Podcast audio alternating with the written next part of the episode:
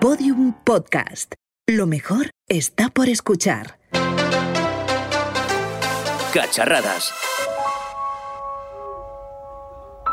Hola chicos, voy a poner la tele a ver si se me pasa la depresión que llevo encima. A ver, Roxy, pero si estamos en Navidad, alegría, alegría, que cuando menos te lo esperes ya tienes a Papá Noel y a los Reyes Magos en la puerta de tu casa. Y seguro que te dejan muchos cacharradas bajo tu árbol. Ya lo verás, Roxy. Tan solo tienes que creer en el espíritu de la Navidad. Gracias chicos, me habéis animado mm, lo que viene siendo cero y nada. Pero bueno, vamos a hacer un poquito de zapping para ver qué echar en la tele. Perdemos, o sea, perdemos el tiempo haciendo cosas que, que no nos hacen felices. Voy a aparcar el móvil y intentar dedicar mi tiempo a las personas lo máximo posible. Las redes sociales están siempre, siempre van a estar, pero tu familia no siempre va a estar ahí. Entonces, aprovecha. Pero por favor, durante estas dos semanas he estado ahorrando dinero para comprar alguno de estos cacharritos de los que hablamos en el programa anterior y ahora resulta que tengo que separarme de ellos para dedicarle más tiempo a los míos. De verdad que no hay quien entienda el mundo. Roxy, tampoco te pongas así. Claro que puedes utilizar la tecnología, pero siempre desde un punto responsable. Ha llegado la hora de ver más a la familia y a los amigos que a las pantallas. Es que mira, así no podemos seguir. Según las estadísticas recogidas por este anuncio, en los próximos 40 años pasaremos 520 días viendo series, 6 años viendo la televisión, 8 años en internet y 10 años mirando pantallas. ¿Y cuánto tiempo me queda para estar con mi familia con mis amigos y amigas, eh? ¿Cuánto? A ver, Roxy, tienes razón, vale. Pasamos demasiado tiempo frente a las pantallas y cada vez más. Ahora vemos la tele mientras consultamos Twitter, que si no, no sería lo mismo. Escuchamos un episodio del Colegio Invisible de Podium mientras damos like a fotitos en Instagram y analizamos nuestro ritmo cada vez que salimos a correr desde un smartwatch. David, Roxy, vamos a meter toda la tecnología que llevemos encima en esta caja e intentemos pasar las navidades sin ella. Hombre, claro, yo es que quiero desintoxicarme de verdad, yo quiero desaparecer de internet, al menos durante estas dos semanillas de Navidad. Vale, está bien. Pues vamos a acabar con todas tus redes sociales. Y no, no estoy hablando de inhabilitarlas o ponerlas en suspensión. No, se acabó, Roxy. Vamos a acabar con ellas para siempre. Como sabrás, todas aquellas plataformas en las que te has creado una cuenta deberían darte la opción de darte de baja. Así que vamos, vamos a ello. Cacharradas.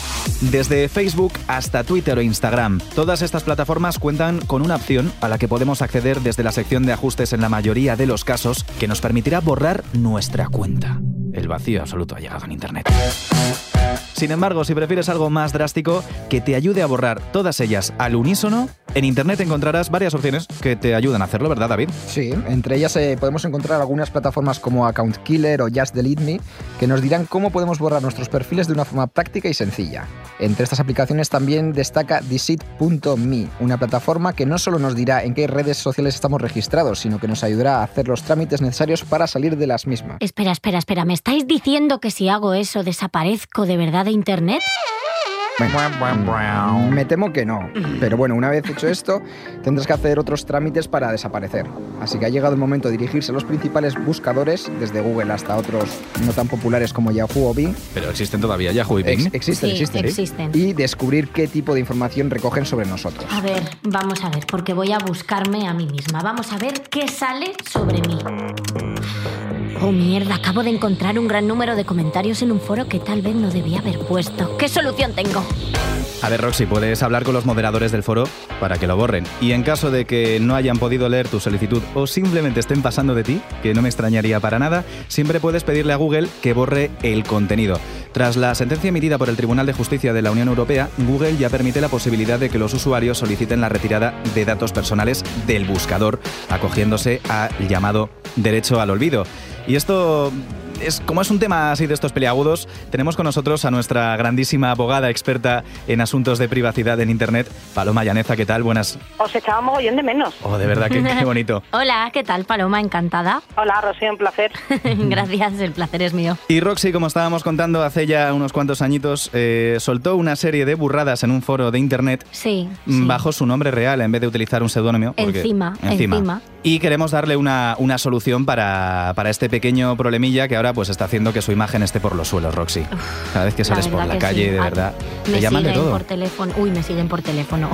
me llaman por teléfono, me siguen por la calle. Estoy totalmente acosada. Entonces, eh, ¿qué podemos hacer, Paloma, en cuanto al derecho al, al olvido? Eh, ¿Qué nos permite Google y cómo tenemos que hacer este trámite? Tendré que entrar en el foro a ver qué es lo que has dicho, que es tan peliagudo. Te tengo que dar un disgusto eh, porque el derecho al olvido no vale para esto. Oh, O, eh, en realidad el derecho al olvido, se, o sea, mm, desde la perspectiva de Google, eh, se limita a que lo que hace Google es desindexar ese contenido cuando se busca a través de un buscador. Por lo tanto, si la gente está accediendo a ese contenido a través de Google, a través de una búsqueda por Google, eh, lo que puedes conseguir es que eh, desindexe ese contenido y solo lo vea la gente que acceda mm, directamente al buscador del propio del propio mm, del propio chat. Eh, y bueno, ya es muy mala pata que alguien encuentre algo que has dicho hace mucho tiempo. Pero borrar el contenido desde el origen es algo que no hace el derecho al olvido. Tendrías que dirigirte eh, dirigirle una mm, agradable comunicación a ese administrador que no te está haciendo caso, decirle que quieres cancelar tus datos y si no te los cancela le pones una queja en la Agencia de Protección de Datos. De todos modos, esto es en cuanto al derecho al olvido. Es decir, esto hay que dejarlo siempre muy claro, que los resultados de búsqueda son ya lo menos importante a la hora de, de querer mm, divulgar una cierta información que esté colgada en Internet. Porque realmente si todo el mundo se pone a tuitearlo, todo se propaga, todo es imposible, ya hay capturas de pantalla. Paloma, ¿qué más podemos hacer por desaparecer? Menos eh, la vía radical de tirarse por un puente, eh, que no, no la recomiendo nunca. La verdad, la verdad es que eh, tenemos un problema. eh, el efecto multiplicador que tiene la red es impresionante. Yo siempre digo en plan de WhatsApp que no me podré dedicar nunca a la política ni tener ningún cargo público porque cualquiera que buce en mi Twitter pues acabará encontrando algo, fuera de tono, algo, que moleste a alguien. Entonces, eh, esto es extraordinariamente complicado y es, es complicado. eh, hay fotos de gente mm, de, pues, pues, desnudo de hace 15 años que siguen dando la vuelta, vueltas por Internet. Es muy problemático y el derecho al olvido mm, no nos termina de solucionar este problema, porque el problema que tienes es que puedes localizar un sitio donde esté esa información, retirarla de ahí, pero a continuación encontrártela multiplicada en cinco sitios más, en 5, en 20 o en 35. Aparte de que hay dos cuestiones. Aquellas cuestiones que afectan a tu intimidad o que son datos personales que tú no quieres que se sepan en un determinado contexto y otras cuestiones que afecten a mm, manifestaciones que has hecho eh, que pueden ser utilizadas en el debate público si mañana vas a ser ministra. Roxy, así que tenemos ahí un- una situación conflictiva y de hecho Google, de todas las peticiones que recibe de derecho al olvido, no tramita nada más que entre un 45 y un 55%. El resto entiende que, que colisiona con otros derechos y no los gestiona. Antes eh, te quejabas, eh, ponías verde a alguien en, en- en- en la pared de un cuarto de baño y solo se enteraba quien entraba en el cuarto de baño. Ahora se entera todo el mundo. ya ves, madre mía. Entonces, Paloma, no hay ninguna solución, ¿no? Vamos a ver, como abogado te tendría que decir, por supuesto, la ley te apoya, tienes es- todas estas vías y tal. En realidad, lo que hacemos con los clientes que tienen este tipo de situaciones es trabajar el SEO para intentar que los contenidos que no son, eh, que no, no le favorecen se vayan a la segunda o a la tercera página de Google. En definitiva, al final todo el mundo lo eh, acaba buscando as- así. E intentar en la medida de lo posible eh, retirar los contenidos de aquellas páginas en donde hagan más daño. Es fundamentalmente lo que hacemos. Ahora bien, si a ti te capturan un contenido en un momento dado porque estás en medio de un flame de Twitter y te hacen un pantallazo o te guardan ese tweet o lo que sea, es verdaderamente complicado hacerlo desaparecer en medio del flame. Después del flame llega el meme, también hay que decir, Paloma. Entonces, una vez llega el meme, eh, ¿dónde está el- la línea, esa línea difusa entre la difamación y la simple reutilización de ese contenido? Bueno, eh, habría que ver qué contenido es. Si, por ejemplo, cogen una foto de un particular, eh, está claro que están atentando contra el derecho a la propia imagen de esa persona. Es decir, un político o una persona pública se arriesga a ser memizado, eh, pero una persona privada no tiene por qué consentirlo, ni además la, eh, la ley te ampara en ese sentido. Ahora bien, luego está el mensaje que vaya dentro del meme o el contenido o, o digamos o digamos el, eh, el meme como obra de creación total, que nunca pensé que iba a decir esto, que un meme fuera una obra de creación total en donde está la imagen y la frase y la modificación de la imagen, etcétera, etcétera. Ahí habría que ver cuál es la intención detrás de ese meme. Si la intención es hacer una broma, ¿eh? y este es la- el famoso debate de nuevo de dónde están los límites del humor, si la intención es hacer nada más que una broma y hacer una gracia, eso mm, no tiene, ni es delito ni es demandable, o si la intención era hacer daño o mm, perjudicar la imagen de, de la persona afectada, en ese caso sí habría una vía, pero es una vía jurisdi- jurisdiccional, es decir, ante los tribunales. En resumen, por, por ir acabando con, con este tema, que nos estamos yendo a los memes desde el derecho al olvido. Roxy no tuvo que subir nunca aquel vídeo a YouTube eh, imitando a Maya Montero, ¿no? Porque no era un foro. lo- que hemos querido decirlo así, pero es que tenemos que. no. Bueno, acabamos de salir de mi concierto en Fuenlabrada. Hola, soy Amaya Montero y estoy flipando en colores. Os espero a todos. Nunca tuvo que subirla a No, YouTube, la verdad que, que no. se viralizara y, y- y todo eso, ¿no? Quiero ser una palabra. Lo que pasa es que yo defiendo el derecho de Roxy a subir ese vídeo. Yo defiendo el derecho Por de la gente a equivocarse. claro, hombre. Y defiendo el derecho a expresarte libremente, aunque sea imitando a Maya Montero. Me parecen que hay maneras mejores de expresarse libremente, pero no seré yo quien te juzgue por tus gustos. El problema que tenemos es, eh, eh, un problema técnico y de impunidad. Es decir, yo mm, celebro que la gente cometa errores y suba a Internet o a redes sociales eh, fotos de las que se arrepienta al día siguiente o al cabo de cinco años, pero lo que me parece fatal es que nuestro sistema no sea lo suficientemente bueno como para que yo me pueda arrepentir o, o- o sea otra persona o ya no me identifique con ese vídeo cantando por soleares y, y me, y, y lo quiera retirar y, y, esa- y eso es donde falla nuestro sistema. Os mentiría si os dijera lo contrario. Roxy, sé perfectamente que después de escuchar la explicación de Paloma no lo vas a borrar de YouTube. Y, y No. menos con todo lo bueno que te ha traído. Pero, No, pero podría haber sido no. una historia completamente diferente eh, en función del contenido que hubiera No subido. podría estar aquí, podría estar en la cárcel. Paloma, Paloma Llaneza, muchísimas gracias una vez más. Un abrazo fuerte. Un beso. Beso, chao. Madre mía, madre mía, muchísimo lío, ¿eh? Para desaparecer de Internet. Sí, seguro que cuando terminen las Navidades vuelvo a estar enganchadísima al teléfono. Pero bueno, para reducir el consumo, pues voy a quitar cualquier notificación y ya está. 346 minutos más tarde. Mm, Nada, ya está. Durante estas semanas voy a dejar el móvil de lado y voy a pasarme a los juguetes. Esto es Cacharradas, el podcast de tecnología de Podium. En este episodio vamos a hablar otra vez sobre regalos, pero en esta ocasión vamos a ir más allá de los teléfonos móviles, de los altavoces inteligentes o de los auriculares inalámbricos del pasado episodio. Hoy hablamos sobre juguetes en los que la tecnología está muy presente, pero antes vamos a hablar sobre los productos que hemos probado durante estas últimas semanas, David. Esto es lo que más me gusta. Durante estas últimas semanas he estado jugando a dos juegos, el Pokémon Let's Go Pikachu y el Super Smash Bros. Ultimate, que son los dos juegos recomendados por Víctor Junquera de Nintendo en el anterior episodio. Mm, juegazo el último, de verdad. Juegazo. Sí. Son los dos videojuegos que nos devuelven a nuestra niñez en pleno 2018. Eh, que hay más, ¿eh? Que yo he probado unos cuantos que Sí, me han sí, devuelto a, la- a la niñez. Pero lo- luego vamos contigo. Sí, sí, vamos luego, contigo. luego hablamos, luego hablamos. Son dos juegos en los que podemos volver a disfrutar de los personajes que nos emocionaron entre los años 80 y 90. Que a ti te pasó lo mismo con la PlayStation, pero Luego lo comentamos. En el caso de Pokémon Let's Go volvemos a la legendaria región de Kanto. Allí nos reencontramos con los 151 Pokémon originales y con los entrenadores que nos hicieron la vida imposible en los años 90, cuando jugábamos con la Game Boy, con las pilas, que no se veía nada en la pantalla aquella. Adaptado a los nuevos tiempos, nuevos entrenadores y nuevas posibilidades.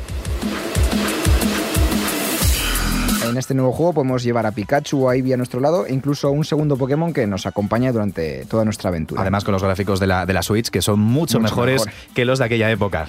Pues de, de este juego me quedo sobre todo con la nueva forma de capturar Pokémon. A pesar de que al principio pensé que no me iba a convencer, me ha resultado bastante entretenido porque tenemos que tirarlo como, con el mando, como si fuera... Como en la Wii como- antigua. como en la ¿no? Wii antigua, Para quienes es. no tengan la Switch todavía y no hayan probado una experiencia Eso es.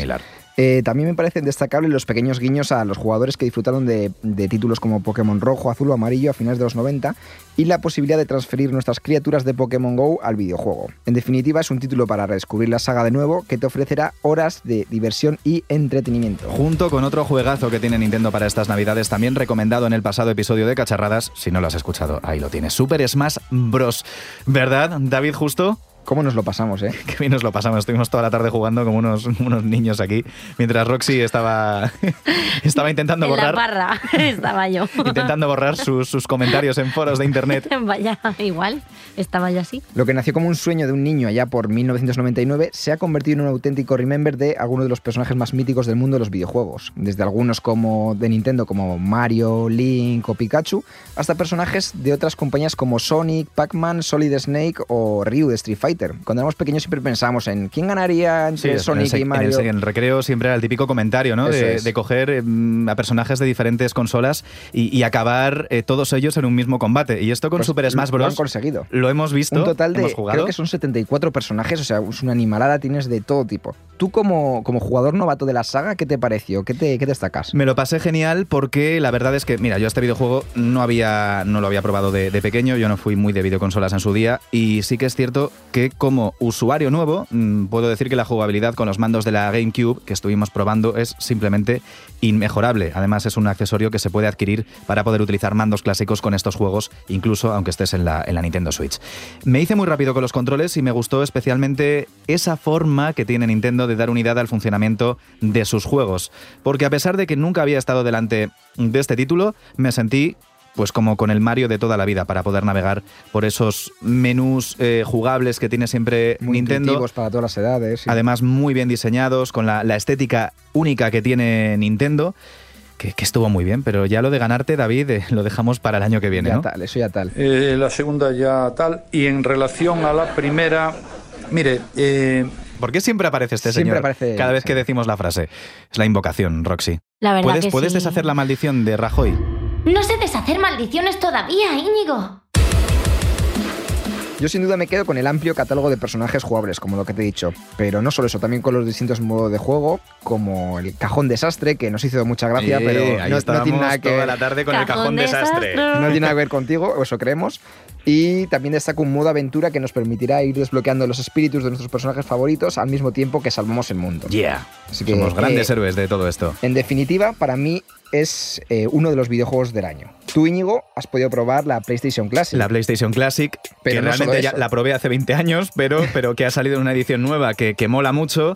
Eh, Pero no solo eso, que también has probado el videojuego de Xbox recomendado por Fernanda, que era el Forza Horizon 4. Claro, que viene además con la suscripción de Xbox Game Pass, o sea que no he pagado por él, sino que me venía entre los juegos para descargar este mes y he dicho, pero si esto es nuevo, si, si escuchando cacharradas el otro día, pues sí, viene con, con el, con el pase. Uno de los puntos fuertes de Xbox. que es como un alguna. Spotify, para quien no sepa lo que es, que te permite todos los meses bajarte videojuegos nuevos. Y, y algunos son títulos recién sacados como, como es este.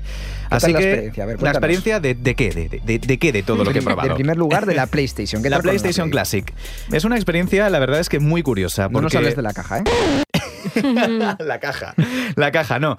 Eh, hoy no voy a hablar de la caja porque es cutre, pero sí que es cierto que cuando abrí el aparato la primera vez eh, fue como, como tener una versión en miniatura de una consola que, que tenía de, cuando era pequeño, porque cuando eres pequeño ves las cosas más grandes que ahora. Pero es que claro, cuando me ha llegado el aparato enano, minúsculo, eh, con su botoncito de reset, con el atrezzo de- del disco que no se puede abrir, con el botón de start, realmente te sientes como que estás cogiendo un aparato de los, de los años 90, ¿no? Es esa consola que tuvieron casi todos mis amigos de pequeños, eran los felices años 90, y yo no la tuve. Eh, Rey Mago Baltasar, ¿eh? ¿Por qué a mí no me la trajiste? ¿Eh? ¿Es que me porté mal ese año?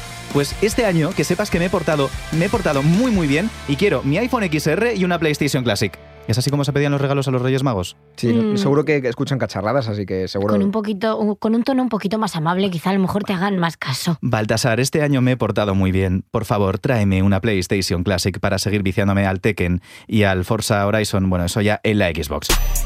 Pues bien, David, he jugado al Tekken estos días, he jugado a Rayman y he podido comprobar que se me da mejor que cuando era un crío. Eso sí, he tenido un ratito el GTA versión original, Grande Auto, y, y no sabía exactamente para qué servía. Viéndolo desde arriba, la pantallita, todo el, el monigote. El, el original, claro. No, no he sido capaz. Eh, si quieres, luego, luego traemos la PlayStation Classic al, al, al Cacharradas Lab y tú y yo nos ponemos y me explicas cómo funcionaban aquellos juegos. Llega nuestro punto flaco de, de la PlayStation Classic. ¿Qué le pasa? Los gráficos. Se ven fatal los juegos. ¿Qué le pides? Lo dice hasta Julia también. Hola Julia. Julia es la que nos sube los ¿Y micros. qué más? ¿Qué hay, qué hay sobre los idiomas? Eh, los idiomas. Está todo en inglés. ¿Por qué los juegos no estaban traducidos y subtitulados eh, tan, tan bien como los de ahora? De Porque verdad. a la gente le daba pereza traducir al español, sobre todo. Decir, bueno, Español verdad. pasamos. ¿para ¿Ves? ¿Por, qué? qué? Por eso nuestra generación sí que sabe inglés y la- las venideras no. Claro. porque nosotros consumíamos los juegos en inglés siempre. Bien, eh, fuera, fuera bromas, eh, la nostalgia en tu cabecita, David, Y es capaz de hacerte pensar que aquellos años teníamos unas consolas en 4K que se veían de cine, pero no es así, porque ahora ves la diferencia y acabas alucinando. Cuando, como cuando jugabas al FIFA 99 y veías un píxel que era una cara y dices, joder, pero si es igual. Es igual, Es ¿verdad? igual. Horror. Es igual que jugamos- Guerrero, de verdad. Y ahora jugamos al FIFA 18 o 19 y decimos, pero, Pero cómo, Pero a tampoco ver, se que- que parecen. No, no se parecen tanto, de verdad.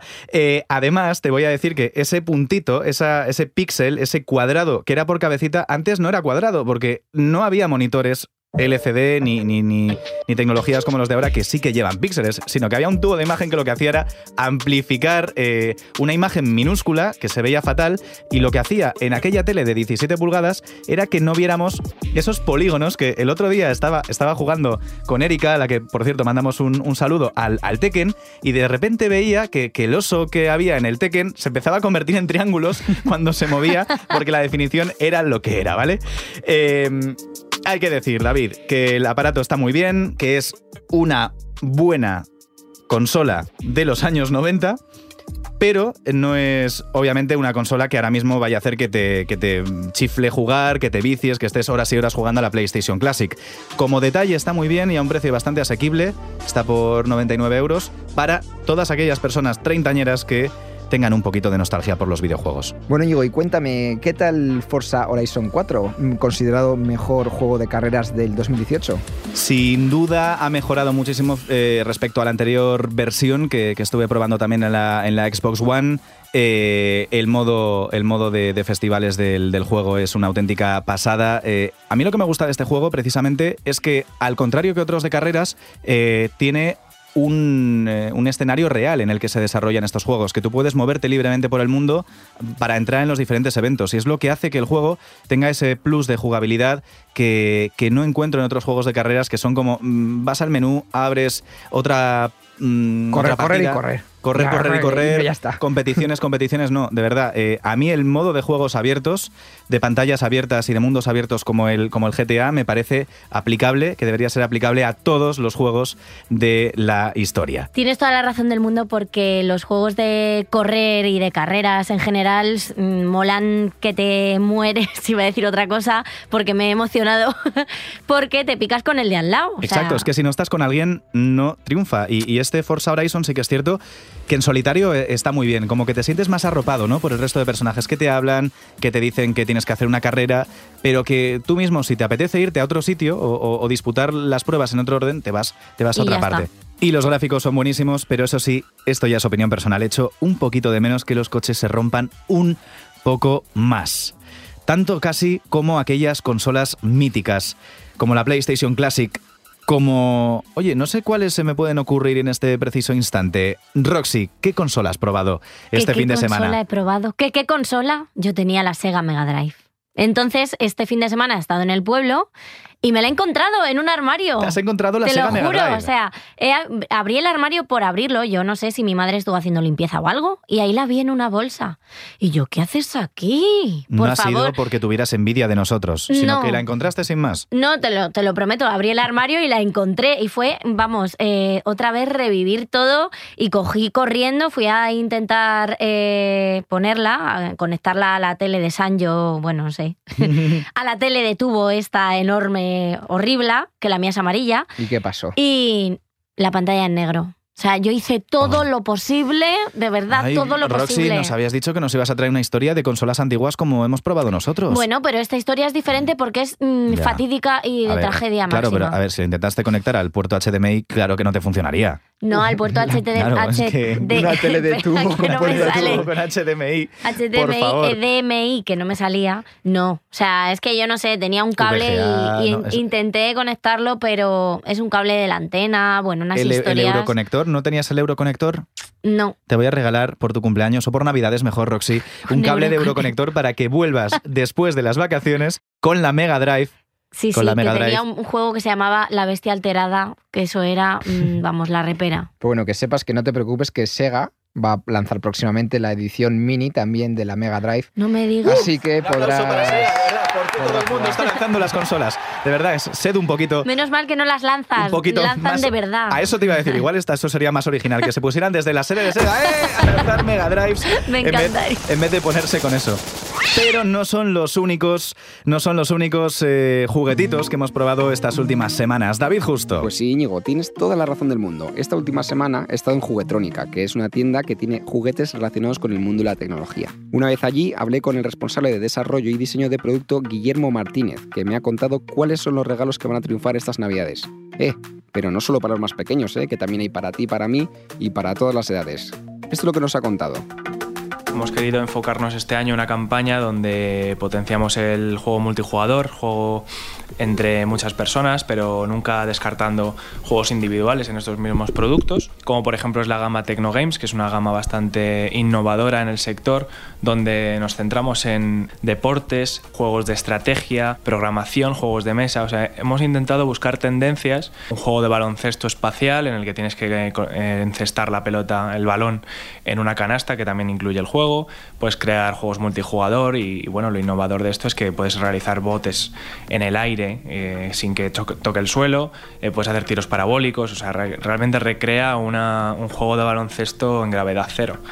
Luego pues también está muy bien el Laser Warriors, que es un juego, vamos, que tú te transformas en un guerrero espacial y luchas contra el enemigo pues simplemente moviendo las manos, lanzando láser ficticio, que evidentemente no, no hay, pero vamos que sí, un juego de infrarrojos. Eh, entonces, bueno, pues también eso, nos centramos mucho en la tecnología de infrarrojos, en la tecnología radiocontrol y, muchas veces eh, incluso también explicamos cómo funciona cada cosa, ¿no? Pues por ejemplo Traki es un producto muy, muy chulo y, muy, muy al alcance de todos porque es muy asequible y lo hemos querido hacer así pues porque vemos que la robótica tiene que estar democratizada y tiene que estar al alcance de todos. También es el, la mascota del Museo del Robot.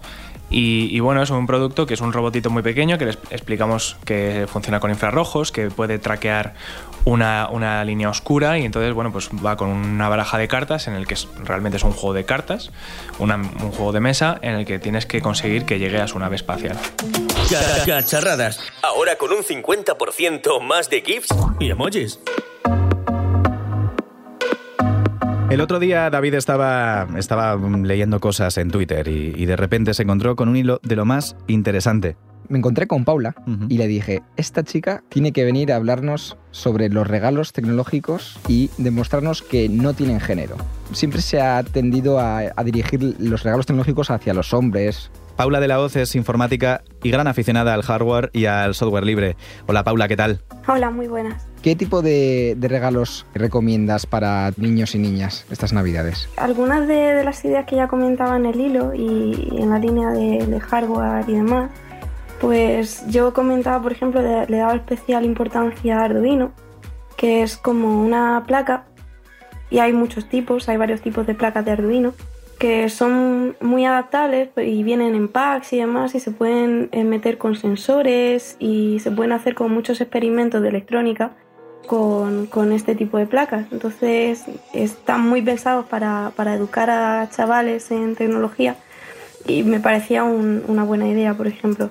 Luego también está la Microbit, que es muy parecida a Arduino, pero la desarrolló la BBC y está específicamente diseñada además para niños porque son un poco más simples que otro tipo de microcontroladores y tiene también como muchos packs, muchos módulos y muchas cositas que se les puede añadir. Lo bueno de, estos packs es que también son personalizables. Si conoces un poco las aficiones del de, chaval o la chavala, pues puedes adaptarlos y si sabes un poquito y comprar cosas que tengan relación a eso ejemplo, si gustan los dinosaurios, pues comprar todos los componentes necesarios para hacer un dinosaurio con Arduino, con Microbit y cosas así, ¿no? Se nos ha olvidado la magia de aquellos regalos de Navidad de hace mogollón de años que nos daban unas cajas de cartón y nos poníamos a construir nuestros propios juguetes. Yo era de esos. Efectivamente, pues de hecho en la línea de eso existe un robot que se llama Green Science Robot, que es un robot ecológico. Entonces son cositas de cartón y cosas así y un poco de electrónica, entonces mezcla un poco de, ambas cosas. Entonces ese, por ejemplo, también es, es una buena opción. ¿Cómo se junta esa afición por los más pequeños, esa importancia de, entender que los juguetes siempre han estado mm, relacionados con, el género? Se ha intentado unos juguetes para niñas, otros para niños, y aparte esa pasión por la tecnología y por la creatividad. Creo que, es una responsabilidad de, nosotros, ¿no? de los tutores, de los educadores, de intentar difuminar cada vez más esa, esa gran brecha que insiste en los medios en volcar en el género y espero que eventualmente esa brecha precisamente se rompa porque haya personas que intenten ignorarla. Cuando dejen de tener importancia no se hará. Entonces, pues es muy importante pues eso, la educación de, de aquellos adultos que estén al cargo de esos niños. Tercera Nexus 6, te encontramos. Paula, muchísimas gracias por haber estado con nosotros en Cacharradas. Gracias. Y no solo de juguetes vive la Navidad. Hace dos semanas Javier Casal nos hablaba de que encendía sus luces de Navidad utilizando los Smart Speakers. Y hoy queremos adentrarnos en cuáles fueron las primeras luces de Navidad, cómo llegó esta tradición. Y para ello, nada más y nada menos que Andoni Garrido, Imperios y Cacharrazos, nos lo resume con su habitual estilo de su canal de YouTube. Es Navidad y lo que toca en estas fechas es hablar de algo navideño. ¿Pero qué es navideño? ¿Qué hace algo navideño? Hace unos días hubo una polémica encuesta en internet que preguntaba a la gente si Jungla de Cristal era una película navideña. Y salió que no, que no lo era. Claro, para mí Jungla de Cristal es la película más navideña de la historia, por lo que ya nada tiene sentido. En fin, que ya no sé qué son cosas que tengan que ver con la Navidad y qué no. ¿Cuándo surge la Navidad? ¿Os lo habéis preguntado alguna vez? En latín significa nacimiento, y es obvio por qué. Celebramos el nacimiento de Jesucristo, si es que crees en ello. Para conocer el origen tenemos que remontarnos al Imperio Romano del siglo III. En los días alrededor del 25 de diciembre se celebraba la Saturnalia y la fiesta del Sol Invictus, que básicamente era la celebración del equinoccio de invierno cuando el Sol deja de alejarse y empieza a acercarse a la Tierra, desde nuestro punto de vista obviamente. Los emperadores romanos como Constantino I empezaron a cogerle gustillo a eso del cristianismo, pero era difícil despegar a la mayoría de la gente de sus celebraciones paganas. Para facilitar la conversión, en el concilio de Nicea del año 325 se estipuló poner la Navidad el mismo día que el Sol Invictus, y la cosa funcionó. ¿Y lo del árbol? ¿De dónde viene? Pues de la Edad Media. Hacia el año 700 más o menos, los pueblos vikingos de Escandinavia empezaron a convertirse al cristianismo. Abandonaron sus tradiciones paganas, una de las cuales consistía en adorar a un árbol que simbolizaba el Yggdrasil, el árbol que sostenía los nueve mundos en la mitología nórdica. Fue San Bonifacio, el evangelizador de Alemania, quien tomó esta costumbre, plantó un pino literalmente y lo adornó con manzanas y velas, que simbolizaban el pecado original y la luz de Cristo respectivamente. Ahora se ponen luces y bolas por esa razón. ¿Y cómo llegamos a poner estos adornos? La tradición del árbol no estuvo muy asentada hasta más o menos el año 1600, donde había gente en Alemania que decoraba sus casas con pinos pequeños. Pero lógicamente el tema de las luces era imposible porque nadie había inventado todavía la bombilla. Se ponían velas, sí, pero era peligroso de cojones. Afortunadamente llegó Edison a vendernos la moto. Se dice que el primero en decorar su árbol con lucecitas fue un amigo suyo, Edward Johnson, en diciembre de 1882. Pero la explosión de fama de estas lucecitas llegaría cuando más de una década después el presidente Grover Cleveland hizo lo mismo para decorar la Casa Blanca.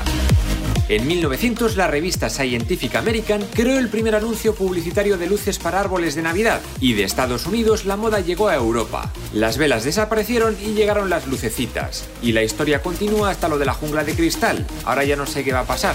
A ver qué dicen David e Íñigo de este asunto. Yupikai, hijo de puta. Consejo número uno. Los gatos y los bebés son la clave de Internet. Cacharradas. El podcast que te descubre el mundo de la tecnología. Ahora sí que no sé qué pedirle a Papá Noel y a los Reyes Magos. Esto es un sin vivir. No te preocupes, Roxy. Recuerda que te están viendo en cada momento. y no son los únicos. Mm, bueno, no vamos a decir qué dispositivos nos pueden estar viendo, ¿no? Porque no lo sabemos seguro. Pero, oye, David, que, que estoy pensando que nos vamos. Nos vamos ya, ¿eh? Nos que, este, este episodio ya no, no da más de sí. Y no volvemos hasta el año que viene. Así que disfrutad de lo que resta de 2018 y esperamos que tengáis un grandísimo inicio de 2019. Nosotros nos guardamos algo muy especial para la vuelta, pero ya sabéis, para descubrirlo tendréis que ser muy buenos y muy buenas. Hasta el año que viene, amigos míos. Roxy, hasta el año que viene. ¡Eh, eh, eh! Pero es que he creado un villancico. Por favor, dale caña, Julia. ¡Hala! ¿Cómo mora un villancico? Venga, Roxy, vamos, vamos, vamos. Un villancico además sobre tecnología y sobre un montón de cosas. Seguro que, seguro que es genial. Lo va a petar estas navidades. Roxy, una cosa. Has usado música libre de derechos, ¿no? Oh, oh. Podium Podcast ha retirado este contenido por infringir el copyright. Qué chorrada, de verdad. Está muy bien. Cacharradas. Todos los episodios y contenidos adicionales en podiumpodcast.com y en nuestra aplicación para dispositivos iOS y Android.